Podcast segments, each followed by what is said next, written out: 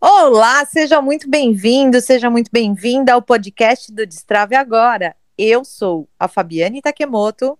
E eu sou a Stephanie Ferreira e hoje vamos falar um pouquinho sobre persona. Lembrando que você nos encontra aqui no Facebook e no Instagram como Destrave Agora. É isso aí.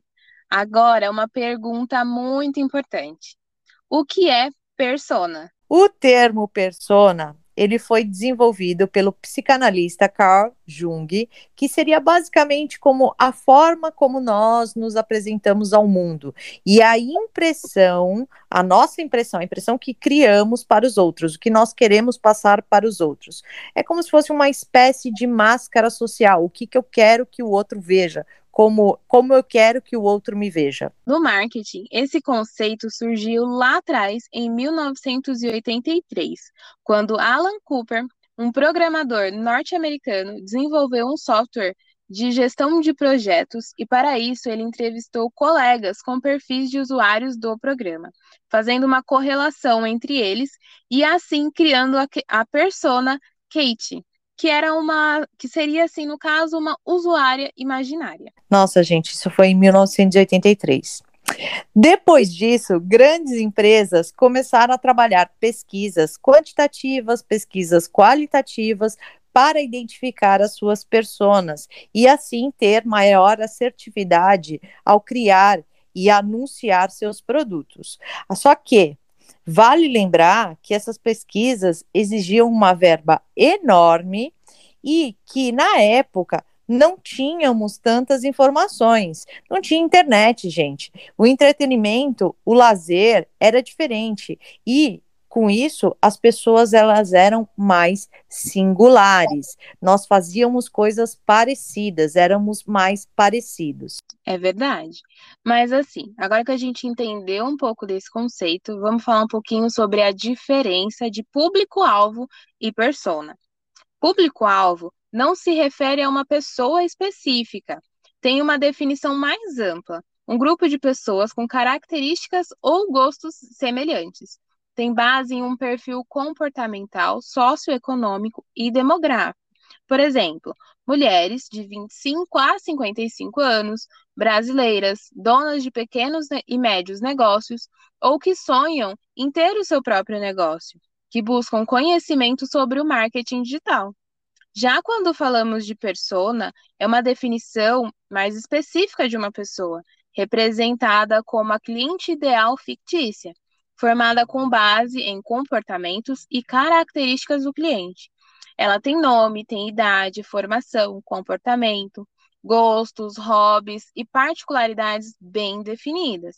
Por exemplo, a Joana, que tem 35 anos, é casada, mãe de um filho pequeno, montou um e-commerce para vender semijoias, para ter mais tempo ao lado do seu filho. Aí ela utiliza um iPhone, um notebook Dell e tem como marcas referência lojas como a Vivara, Romanel e Ornari. Busca conhecimento de como vender mais usando as redes sociais e campanhas feitas no Google e nas redes sociais. Olha só como, como é específico, né? É, você acaba criando um personagem muito, muito específico. Então, assim, quando esse conceito foi criado, as pessoas tinham poucas opções de entretenimento e lazer não tínhamos internet tão presente assim em nossas vidas. E todo o conhecimento e entretenimento vinham das poucas opções que nós tínhamos, que eram os canais de TV aberta, as revistas, jornais, livros. E aí você definia uma pessoa assim, essas empresas faziam isso através de pesquisa. Essas pesquisas eram pesquisas caras para definir exatamente quem era o público, porque é, é diferente, elas não tinham hoje, como a gente tem no marketing digital, que eu tenho, eu consigo fazer vários filtros e segmentações e saber ali o meu público-alvo. Mas as pessoas não são iguais. As mesmas Joanas, elas podem ter gostos diferentes, hobbies diferentes. É isso que a gente está querendo dizer. É isso aí. O mundo mudou. E com a abrangência da internet, as pessoas têm uma grande diversidade de canais de informação e entretenimento. E não foi só o mundo virtual que mudou. Nossas opções de lazer, de alimentação, esportes, serviços também aumentou muito.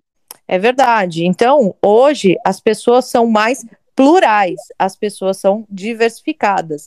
Elas não são, elas não têm um padrão, elas não são um padrão.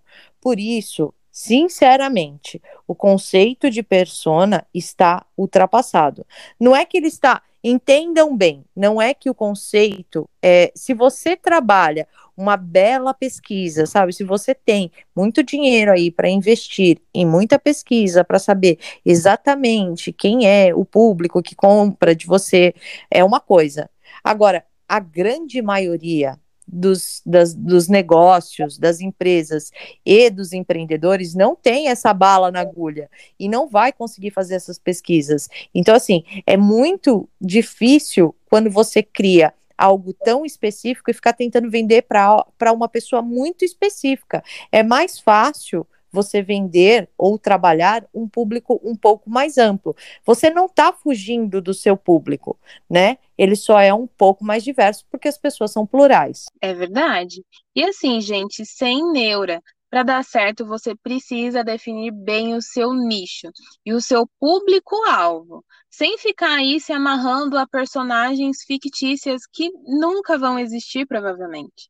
Afinal, Quantas pessoas exatamente iguais a você existem por aí? Quantos clones seus existem por aí? clones foi ótimo, exatamente. Agora me conta, destravador, fez sentido para você? Comenta aqui, ou nas nossas redes.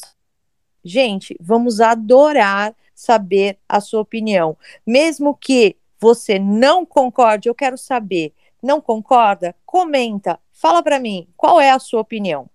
E se você quiser conhecer um pouquinho do trabalho, procure por Destrave Agora, tanto no Facebook como no Instagram. Muito obrigada para quem nos ouviu até aqui e até o próximo podcast. Até lá. Beijos. Beijos.